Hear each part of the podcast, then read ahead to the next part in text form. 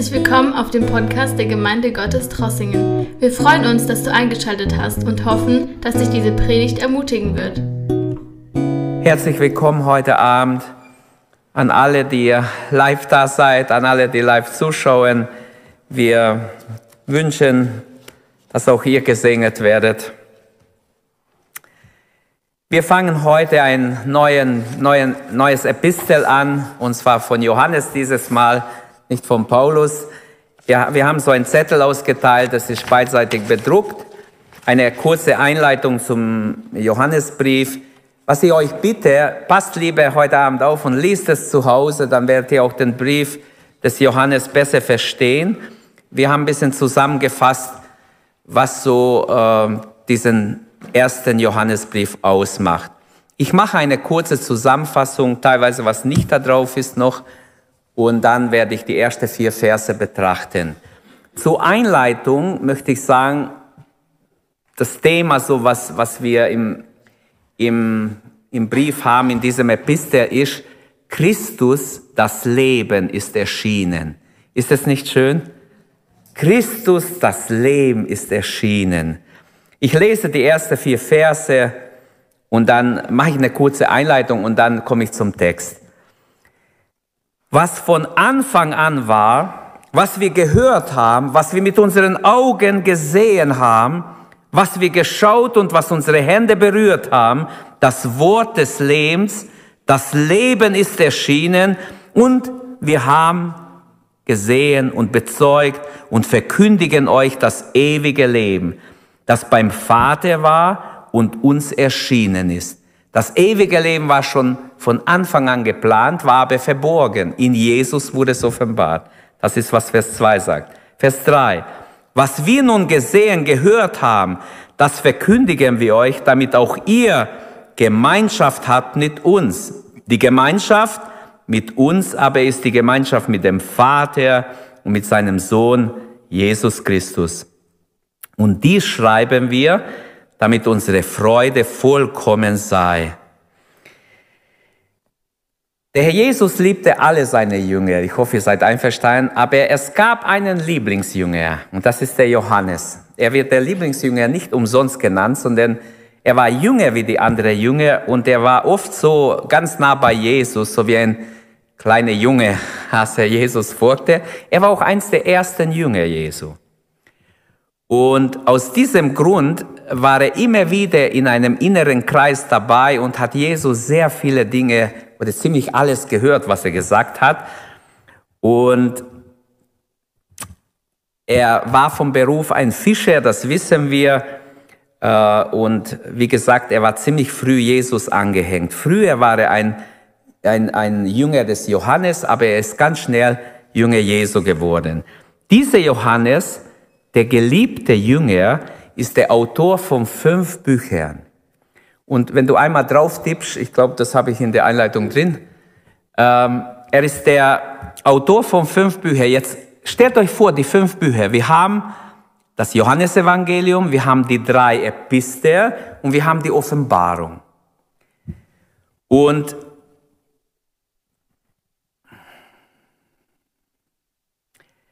Was wollte ich sagen? Diese fünf Bücher lassen sich in drei Hauptgruppen unterteilen. Das erste ist das Evangelium des Johannes, beschäftigt sich mit unserer Vergangenheit und zwar mit dem Thema der Erlösung. Dann die drei Briefe beschäftigen sich mit unserer Gegenwart. Sie befassen sich mit dem Thema Heiligung, tägliche Wandel, Wandeln im Licht und so weiter. Dann das letzte Buch, das er geschrieben hat vom Insel Patmos, ist, das, ist die Offenbarung. Die Offenbarung beschäftigt sich mit unserer Zukunft. Ist es nicht interessant? Fünf Bücher schreibt er und da ist äh, Vergangenheit, Gegenwart, Zukunft drin. Und es ist charakteristisch für Johannes, dass er in seinen Schriften einen Schlüssel anbringt.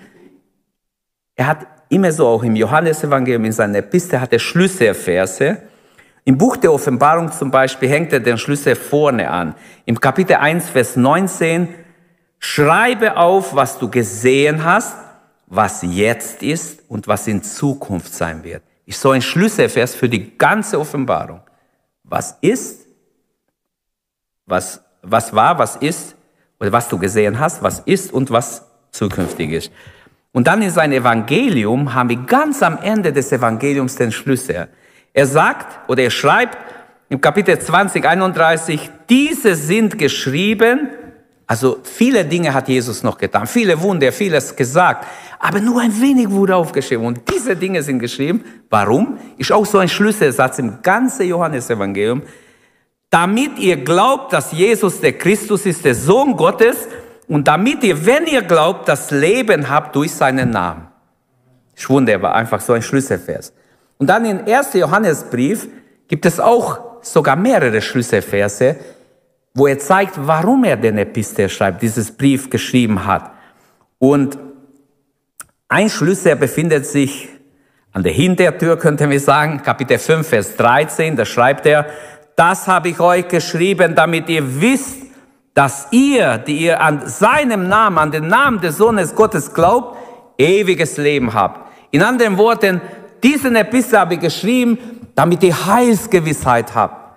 Heilsgewissheit ist oft so ein Problem. Bin ich wirklich erlöst? Hat Gott alle meine Sünden vergeben? Oder hat es nicht? Oder bin ich nur halb erlöst? Oft haben Gotteskinder so Zweifel. Ich habe dieses Epistel, diesen Epistel geschrieben, damit ihr Heilsgewissheit habt, sage ich jetzt in meinen Worten. Das ist ein Schlüssel. Warum schreibt Johannes eigentlich an Gläubige, damit ihr wisst, dass sie ewiges Leben haben? Wissen es die Gläubigen nicht? Normal müssten es alle Gläubige wissen, dass sie ewiges Leben haben. Zweifeln sie manchmal? Also so wie ich gesagt habe, manchmal habe ich mit Leuten geredet, wo sie einfach zweifeln, ob sie wirklich errettet sind. Und dieses Wort Wissen sollte in unserer Bibel vielleicht eingekreist sein oder unterstrichen sein. Wissen. Das Wort Wissen kommt bei Johannes oft vor. Die Gewissheit. Damit wir wissen. Das steht auch hier in dieser Einleitung. Dann ähm, noch eine Frage dazu, bevor ich es verlasse. Hast du Heilsgewissheit? Ist jemand unter uns, der keine Heilsgewissheit hat? Oder hört jemand zu, im Internet, der keine Heilsgewissheit hat. Du kannst Heilsgewissheit haben. Manche lehren, man kann das nicht wissen. Erst wenn man stirbt und dann sieht man, wo man hinkommt. Das ist zu allgemein, zu wischiwaschi. Die Bibel sagt, du kannst wissen, du kannst wissen, dass deine Sünden vergeben sind. Und wenn du keine Heilsgewissheit hast, dann komm zum Herrn. Mach ernst mit Jesus. Ein zweiter Schlüssel haben wir im Kapitel 2, 26. 1. Johannes 2, 26. Das habe ich euch geschrieben, also ein zweiter Grund, warum er dieses Epistel schreibt. Leute, diese fünf Kapitel sind so wunderbar. Wir haben es im Urlaub bisschen angefangen zu studieren. Heute habe ich wieder eine ganze Zeit oder stundenlang studiert. Diese, es ist eine gewaltige Epistel. Erst wenn man es mehrmals liest und nachdenkt, die Aussagen sind ja gewaltig. Im Griechisch, meistens haben wir mit diesem Epistel angefangen, wenn ich Griechisch hatte, weil es leicht geschrieben ist, weil es wenige Worte hat. Auch 1. Thessalonicher ist so. Man fängt mit leichte, äh, es ist leicht geschrieben und doch tiefe Wahrheiten. Das habe ich euch geschrieben im Blick auf die, die euch in die Irre führen wollen. Aha. Ein zweiter Grund, warum er schreibt, das sind Irrlehrer. Es werden Irrlehrer kommen in in unser Leben auch. Wir werden was lesen, was hören. Manche hören im Internet. Heute wurde gefragt.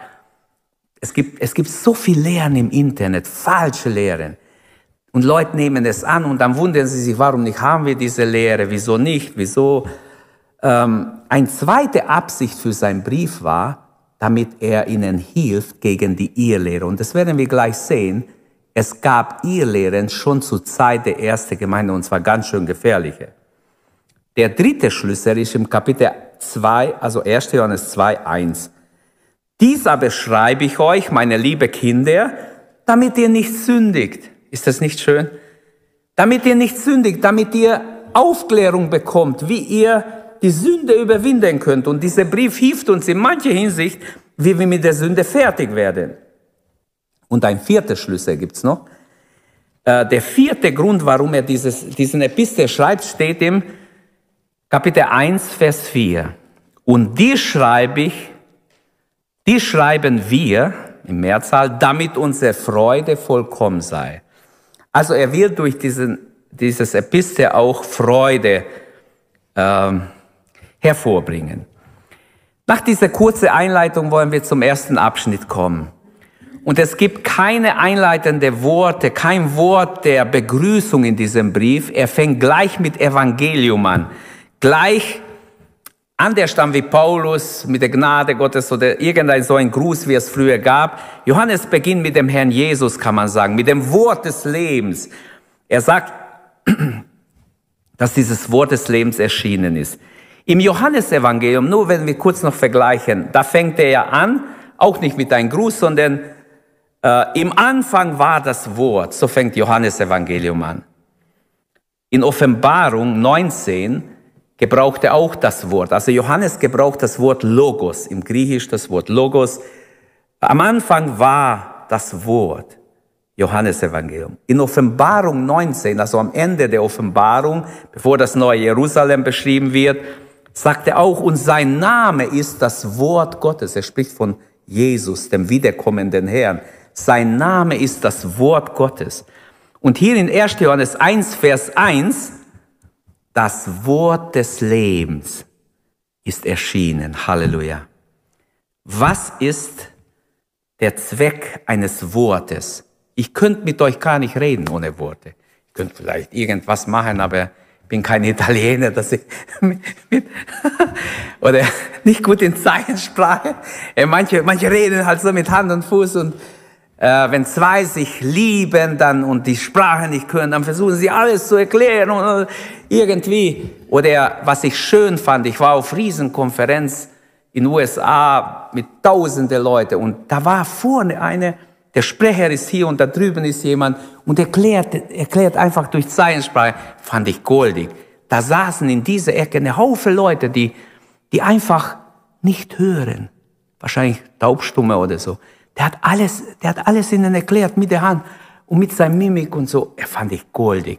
Und die Leute haben sogar reagiert. Die, die sind manchmal hochgesprungen. Das heißt, die haben was verstanden. Ich saß hinter ihnen und ich habe gesehen, die sind richtig lebendig dabei.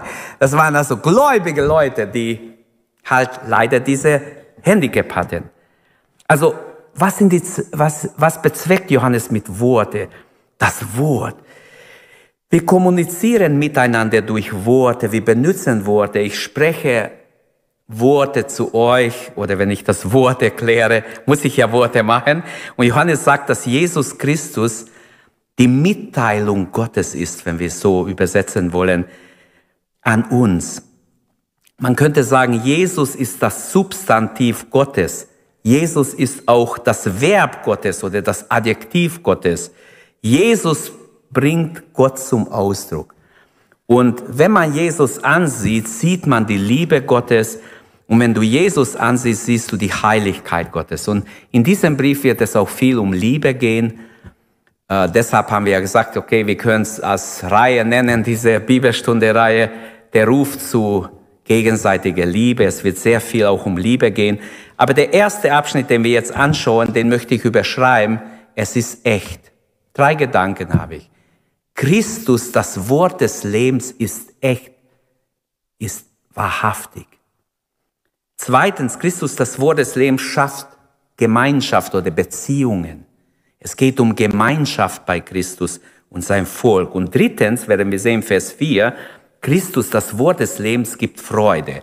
Gehen wir zu Römisch 1, wenn du eins weitergehst. Christus, das Wort des Lebens, ist echt. Christus ist ewig. Er kommt, einmal draufdrücken bitte, danke. Hast schon.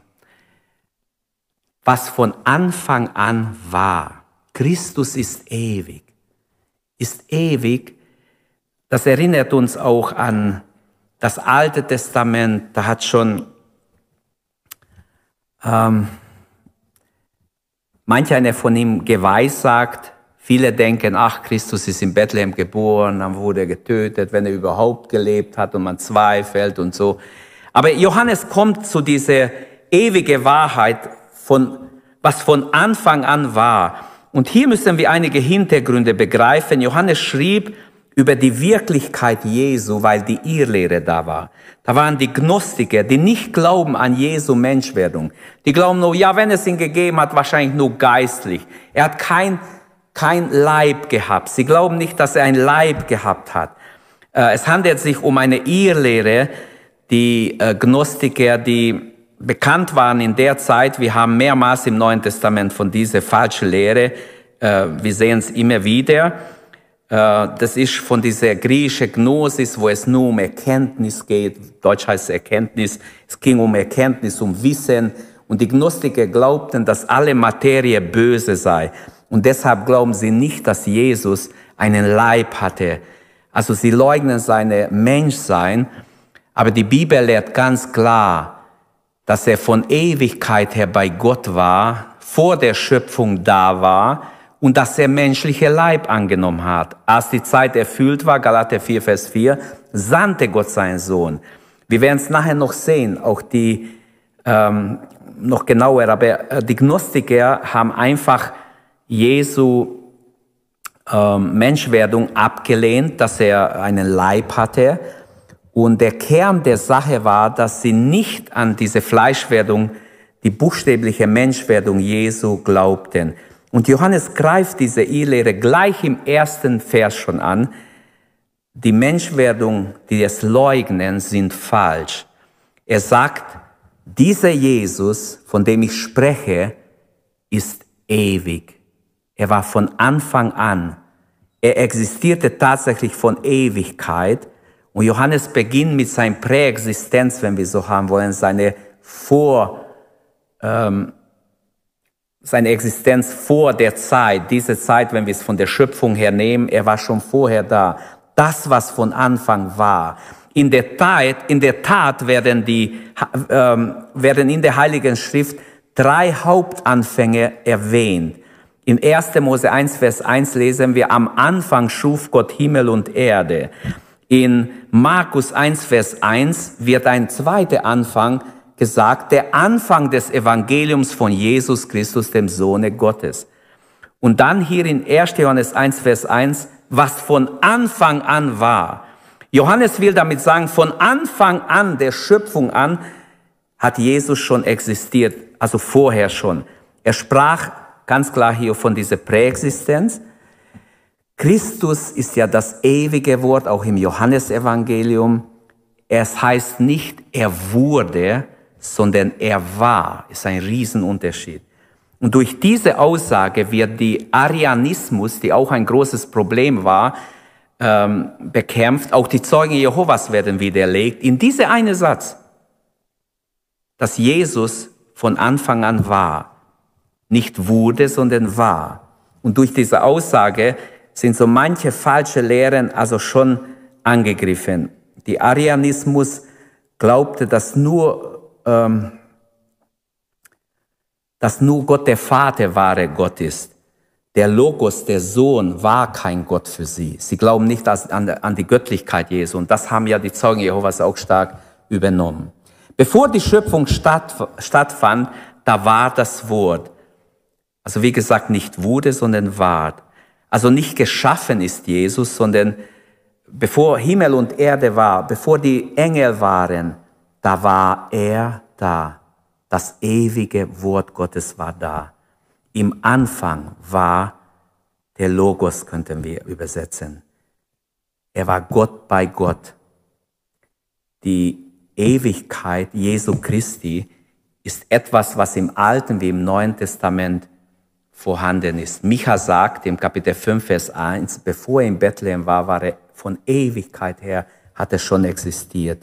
Und am Anfang Christus, am Anfang der Schöpfung, am Anfang der Gemeinde, bevor die Gemeinde war, er ist da. Und am Anfang, bevor jemand wiedergeboren wird, am Anfang deiner Bekehrung ist er auch da. Die Gottheit Jesu ist also eine Realität und da gibt es viele Verse dafür, wo ich jetzt nicht drauf eingehe. Sein Wort, das er sagt, schafft Leben. Und deshalb heißt das Wort des Lebens. Gottes Wort schafft neues Leben, bewirkt Buße, Bekehrung, Wiedergeburt. Der Glaube kommt aus der Predigt, schreibt Paulus, und die Predigt aus dem Wort Gottes. Ich habe gehört, dass äh, Melanie und René ein Baby bekommen haben. Wenn man jetzt eine Geburtsanzeige ähm, macht, löst es vielleicht Freude aus. Aber sie verändert unser Leben nicht. Wenn ich in die Zeitung tue, dass ein Kind geboren ist, verändert es doch mein Leben nicht. Aber Johannes spricht hier von etwas, das sein Leben verändert hat. Das Leben ist erschienen. Und er meint damit Christus. Christus ist erschienen. Und das hat mich nicht gleichgültig gelassen. Ich habe ihn erlebt. Wir werden es gleich sehen. Ähm, der zweite Gedanke hier ähm, bei, bei meinem ersten Hauptgedanke, also Christus, das Wort des Lebens, ist echt, denn Christus ist historisch Realität. Das Leben ist erschienen. Wir haben es gesehen, schreibt Johannes. In diesem Punkt berührt er die Geschichte. Es gab einen bestimmten Tag, an dem Jesus geboren ist. Es gab Jahre, wo er in, in Palästina oder in Israel gewandelt ist, auf diese Erde gewandelt ist. Menschen konnten ihn berühren, sehen. Selbst nach seiner Auferstehung kommt er zu seinen Jüngern und sagt, kommt, rührt mich an. Ein Geist hat kein Fleisch und Knochen. Sie haben Angst gehabt, dass er nur ein Geist ist. Kommt, rührt mich an. Er hat mit ihnen sogar gegessen. Also, Johannes schreibt ganz klar hier, wir haben es gesehen, das Leben ist erschienen.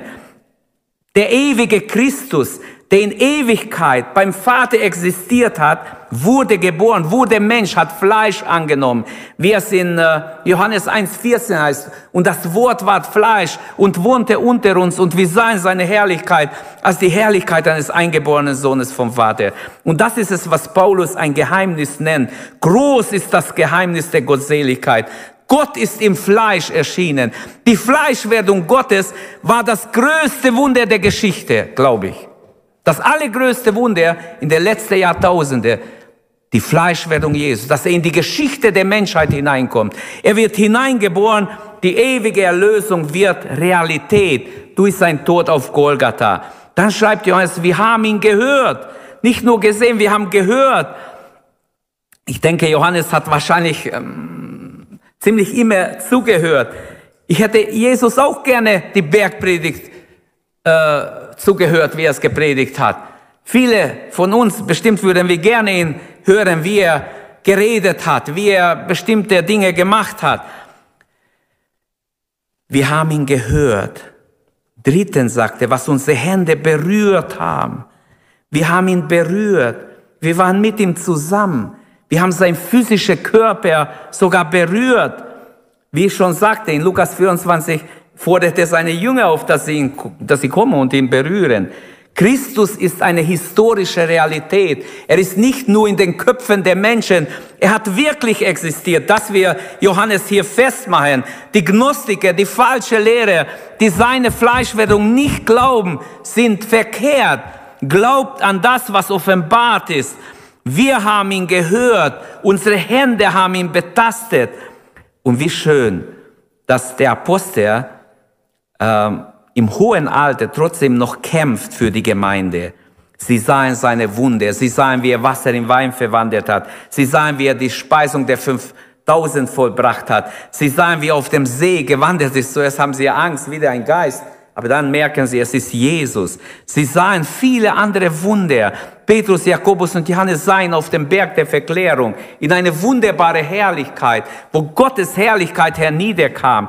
Und so könnten wir viele sagen, sie sahen, wie er Lazarus aus dem Grab herausgerufen hat, wie der Tote hochspringt, Stufe um Stufe, gebunden, springt er hoch und dann müssen sie ihn lösen. Sie sahen das alles, was wir gesehen und gehört und mit unseren Händen betastet haben. Und so könnte ich weitermachen, sie sahen noch viele andere Dinge. Sie sahen, wie Jesus gefangen genommen wurde. Johannes war sogar mit bei der Gekreuzigung. Er sieht, wie sein Herr gekreuzigt war, wie er stirbt, wie er ausruft, es ist vollbracht. Nur er hat diese Worte, weil er dabei war und alles mitverfolgt hat. Sogar nach seiner Auferstehung haben sie ihn gesehen. In Galiläa auf dem Berg und sehr oft 40 Tage war er mit ihnen, lehrte über das Reich Gottes. Apostelgeschichte 1. Und sie sahen ihn, wie er gen Himmel fuhr, wie eine Wolke kommt und ihn hinwegnimmt. Sie sahen ihn, was wir gesehen und gehört haben. Also Christus ist hier historische Realität. Und drittens, Christus ist erfahrbare Realität. Und das ist noch am allerwichtigsten. Man kann Jesus erleben. Und das Leben ist erschienen. Du kannst ihn erleben. Halleluja. Das ist doch wunderbar. Wir haben Jesus nicht physisch gesehen nur. Johannes hat Jesus körperlich gesehen, aber auch in seiner Auferstehung. Wir kennen Jesus durch den Glauben. Wir haben ihn jetzt nicht berührt. Wir haben ihn nicht getroffen, mit ihm zwei Stunden geredet. Die folgenden Worte sind so zu verstehen, vielleicht gesehen, betrachtet, betastet. Ähm, ich denke, bei ihm können wir es annehmen, dass es echt war. Es ist echt, aber bei uns, wir dürfen ihm glauben, an sein Wort, ihn erleben. Man kann Christus heute noch erleben. Man kann ihn einladen in sein Herz. Man kann ihn annehmen als Herrn. Man kann ihn persönlich erleben. Das ist das Schöne. Er ist echt. Das Wort des Lebens, es ist echt, aber auch Christus ist echt, immer noch. Man kann ihn erleben. Das Wort des Lebens ist nicht ein Fabel, es ist etwas Echtes. Und Johannes sagt, er ist erfahrene, es ist erfahrene Realität. Du kannst das Wort des Lebens annehmen und dadurch ewiges Leben haben. Das Leben ist erschienen. Im Griechischen gibt es verschiedene Worte für Leben. Und manche würden jetzt sagen, okay, was will uns das sagen? Aber ich habe gemerkt, das ist sehr wichtig. Normal heißt Leben Bios. Aber hier steht Zoe. Und wenn Zoe steht, ist es geistliches Leben. Wenn Bio stehen würde, ist es leibliches Leben. Merkt ihr etwas? Das Leben, also das geistliche Leben ist erschienen. Nicht nur Fleisch, sondern geistliches Leben. Zoe, der Begriff für das eigentliche göttliche Leben, weil es allein durch Jesus kommt.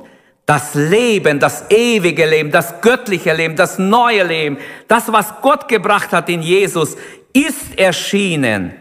Halleluja. Und Johannes, wir sagen, wir sprechen hier über reale Dinge, über Dinge, die du immer noch erleben, die man immer noch erleben kann, über geistliches Leben. Kommen wir zu zweiter Gedanke. Christus, das Wort des Lebens, schafft Gemeinschaft oder Beziehungen. Vers 3. Was wir nun gesehen und gehört haben, das verkündigen wir euch, damit auch ihr Gemeinschaft habt mit uns.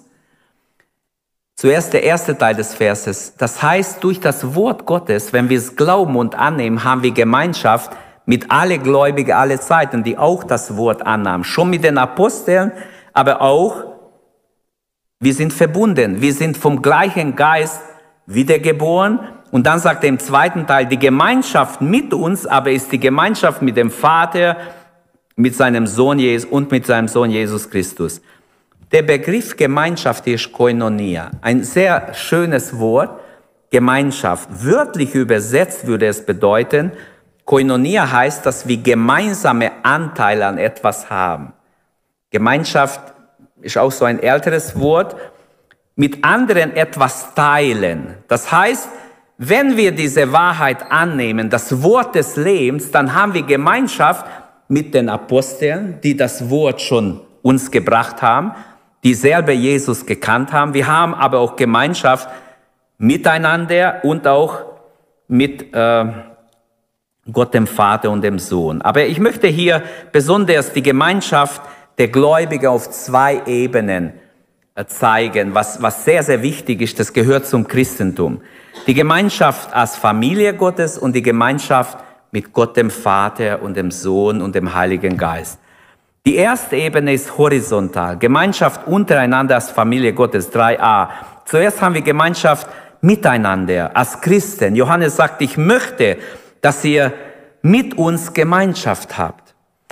Das heißt, diese horizontale Ebene, wir sollen miteinander Gemeinschaft pflegen. Wir sollen unsere Brüder und Schwestern, alle Wiedergeborenen sind eigentlich unsere Brüder und Schwestern. Wie viele Geschwister hast du? Hat jemand dein Bruder gefragt. Der hat geantwortet, das war ein alter Bruder im Glauben.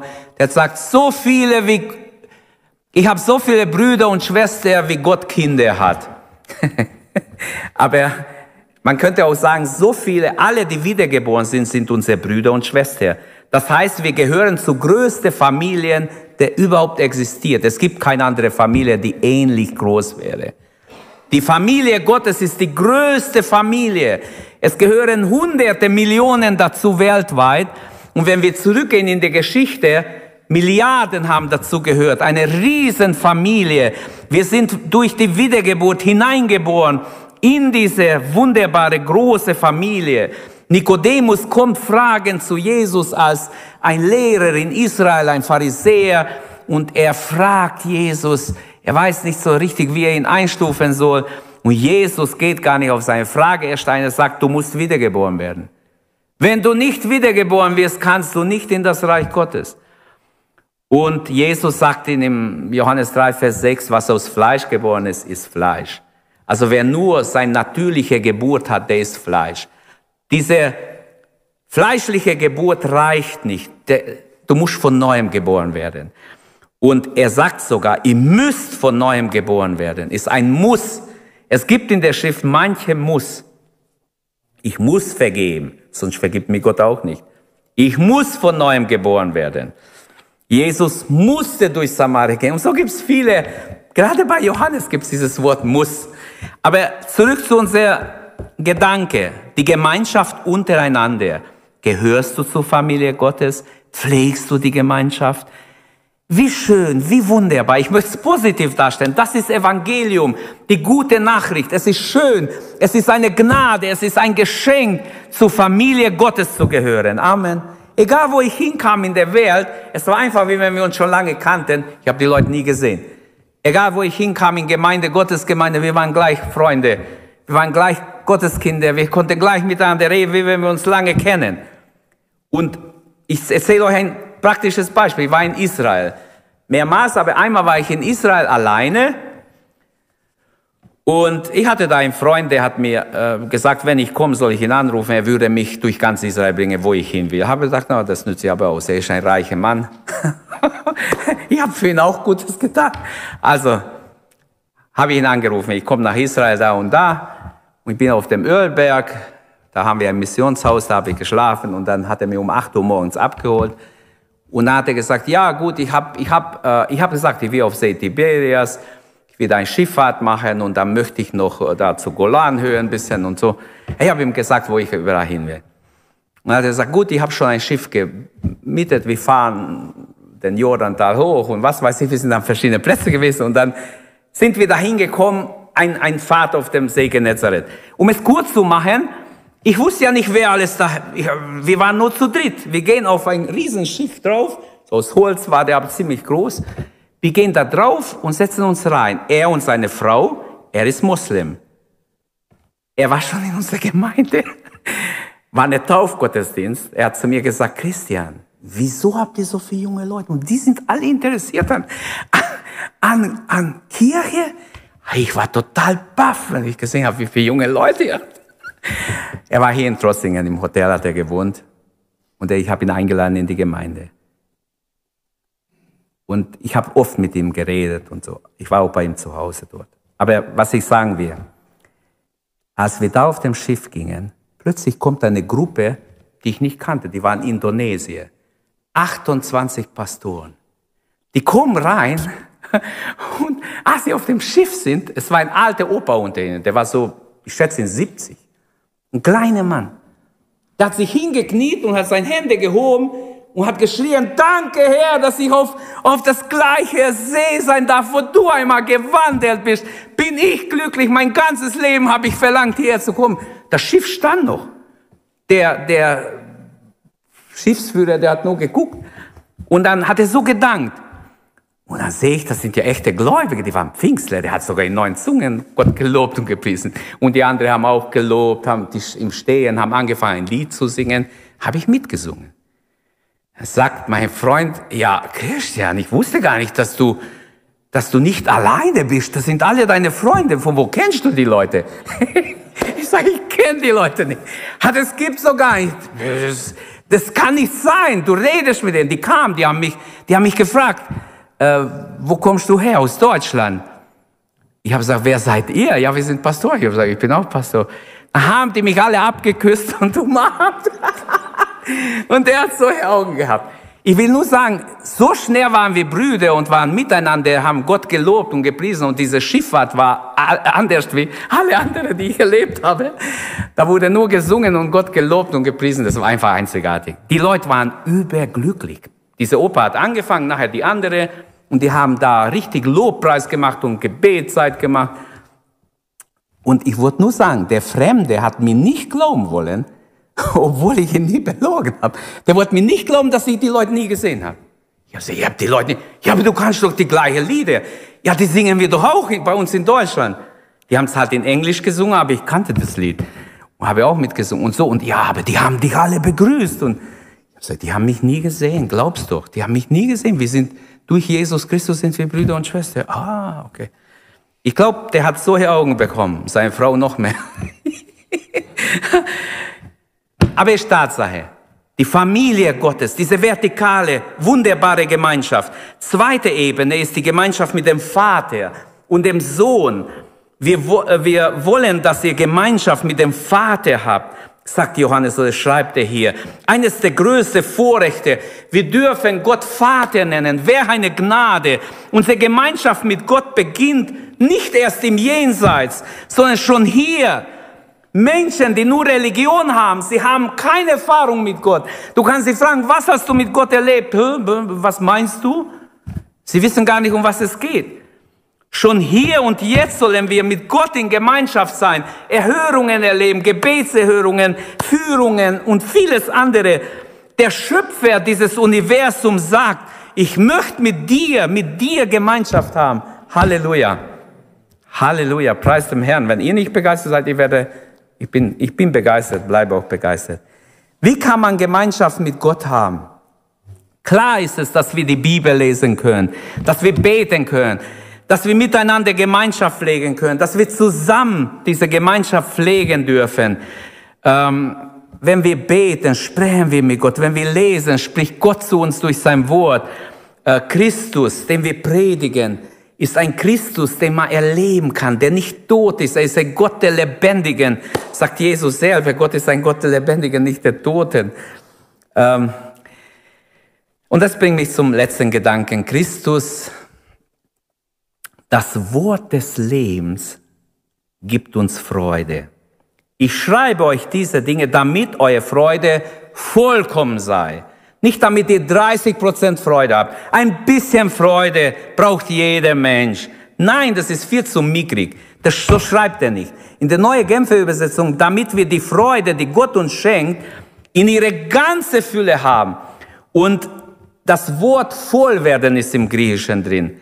Damit eure Freude vollkommen ist, voll Freude seid. So verstehe ich es vom Griechischen, wenn ich es versuche zu entziffern. Das Evangelium ist die Freudenbotschaft. Amen. Wir haben eine gute Nachricht, eine Freudenbotschaft. Jesus ist gekommen, uns zu retten, aus unseren Sünden zu erlösen. Die Freude der Erlösten muss ganz neu über die Gläubige kommen, dass wir alle glücklich aussehen, glücklich durch dieses Leben gehen. Und die Engesfreude über ein Sünder dürfen wir auch haben. Es ist große Freude im Himmel, wenn ein Sünder sich bekehrt. Wie viel mehr sollten wir auch uns freuen? Hey, ich darf zur Familie Gottes gehören. Christus, das Wort des Lebens, ist erschienen, damit ich in Freude oder mit Freude durchs Leben kann. Der einzige Weg gehen kann, der einzige Weg, den Vater zu kennen, ist durch seinen Sohn. Ich kann nicht den Vater haben ohne seinen Sohn. Er hat uns für sich geschaffen. Unser Herz ist unruhig, bis wir in Gott Ruhe finden. Als ich in Ingolstadt Pastor war, Versteht das richtig? Da hat sich eine Frau richtig bekehrt. Gisela hieß sie. Wunderbar bekehrt. Die Frau hat sich von ganzem Herzen bekehrt. Die war nicht gläubig. Und ihr Mann war ein abgefallener Gläubiger. Dann kam er in die Gemeinde, aber der hat nicht Buße getan. Das war einige Jahre älter wie sie. Sie hat sich so richtig bekehrt. Also, die, die konnte nicht genug von Gott haben. Gott hat sie Geist erfüllt und alles Mögliche. Und sie hat so richtig Jesus geliebt. Und er kam und wie ein Pharisäer immer alles geguckt. Und wo ich sie aufnehmen wollte, hat er gesagt, stopp, ich möchte auch Mitglied werden. Puh, als junger Pastor, ich war ziemlich jung, keine, noch niemand aufgenommen vorher. Ich war ganz durcheinander. Ich habe gesagt, gut, dann, dann verschieben wir es, dann komme ich zu euch, ich besuche euch. Da habe ich ihn besucht. da hat er mir gesagt, du kannst, du wirst nur die Kuh des Bauern, den Bauer wirst du nicht. Hat er zu mir gesagt. Ich sage, ja, was, was soll das? Ja, mich will keiner, dein Vorgänger wollte mich nicht. Ich habe gesagt, ja, lebst du mit Gott? Du kommst in die Gemeinde, aber irgendwie bei dir sehe ich nicht, dass es bei deiner Frau brennt. aber du bist, ich muss sagen, in meinen Worten würde ich sagen, du bist ein trockenes Holz. Bei dir ist nichts. Da sieht man nichts, da kommt nichts. Ich höre dich nie beten. Und habe ich ihm gesagt, das geht ich kann dich nicht aufnehmen. Aha, hat er gesagt. Siehst du, den Bauern wirst du nicht, aber seine Kuh wirst du. Und hat mich richtig so äh, angegriffen. Natürlich habe ich die Gisela aufgenommen, ihn habe ich nicht aufgenommen. Ich konnte nicht, weil er nicht im Glauben gelebt hat. Er war ein Abgefallener, ich habe mit ihm stundenlang geredet. Er war selbstgerecht, hat immer alles schlecht gemacht, alle, gegen alle was gehabt, verstritten mit Leuten. Das geht nicht, Leute. Ich weiß nicht, ob er bis zu seinem Tod, er lebt nicht mehr, noch umgekehrt ist. Ich habe ihm gesagt, Josef, du musst umkehren. Bei Gott gibt's Vergebung, aber nur, wenn ich mich demütige. Ich bin nicht der Beste, du bist auch nicht der Beste auf der Welt, du bist ein armer Schlucker, bist abgefahren vom Glauben. Er hat mir erzählt, was er alles früher, wie wunderbar Gott erlebt hat, aber da war nichts mehr da. Und er hat auch schlimme Wörter benutzt. Was ich sagen will, es ist ganz wichtig, dass wir mit Freuden durchs Leben gehen und nicht nur da sitzen und ein bisschen Religion haben. Die Freude der Erlösten ist etwas Besonderes und ich wünsche, dass wir die Freude des Heils ganz neu bekommen vom Herrn. Amen. Religion kann sogar blenden, kann uns vielleicht menschlich versuchen zu befriedigen, aber diese Freude des Heils ist viel, viel mehr. Das Wort volle Freude oder wie heißt es hier? Vollkommene Freude. Dass ihr voll Freude seid, vollkommene Freude habt. Das wünsche ich mir, dir, jedem von uns. Unsere Freude, das ist, was der Heilige Geist wünscht. Gottes Wort uns lehrt, dass unsere Freude vollkommen ist.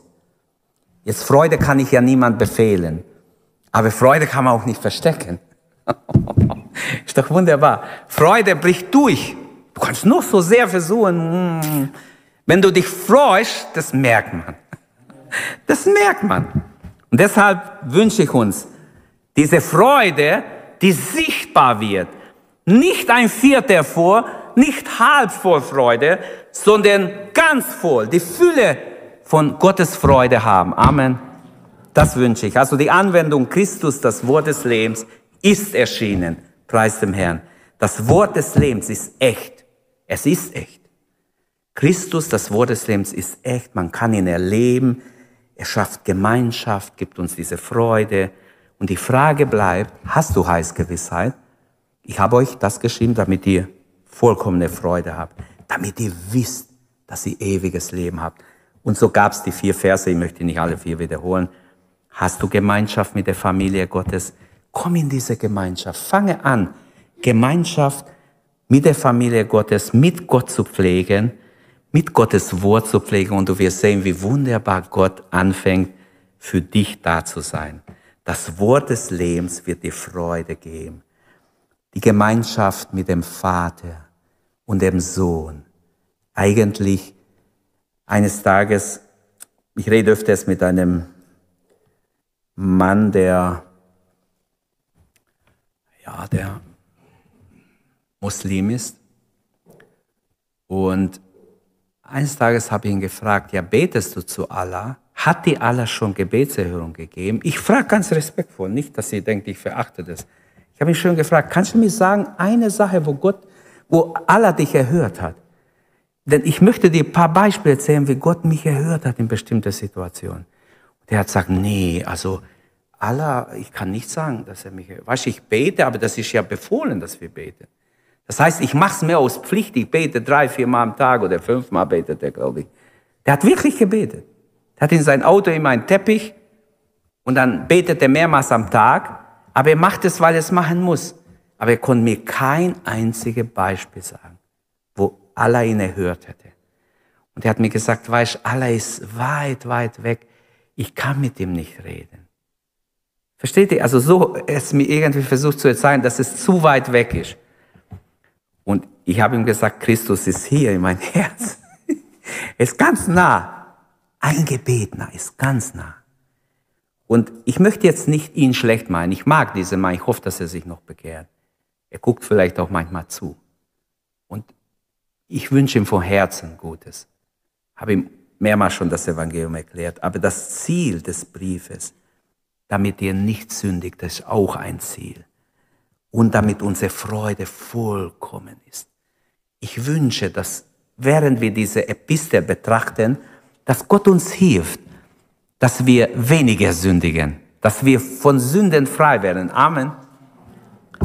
Es ist der Wille Gottes. Es kommen so falsche Lehrer, die sagen, ja, alle sündigen, wir können, ohne Sünde können wir nicht leben. Die Bibel sagt nicht, dass ein Christ ohne Sünde ist oder nie Fehler macht. Aber die Bibel sagt ganz klar, ein Schlüsselvers ist, ich schreibe euch diese Dinge, damit ihr nicht sündigt. Die Bibel sagt ganz klar, dass wir die Sünde meiden sollen. Die Sünde ist nicht normal für uns, sondern es ist anormal. Lasst uns aufstehen und Gott danken und Gott bitten, dass er auch die weitere Bibelstunden inspiriert, segnet, zu uns redet.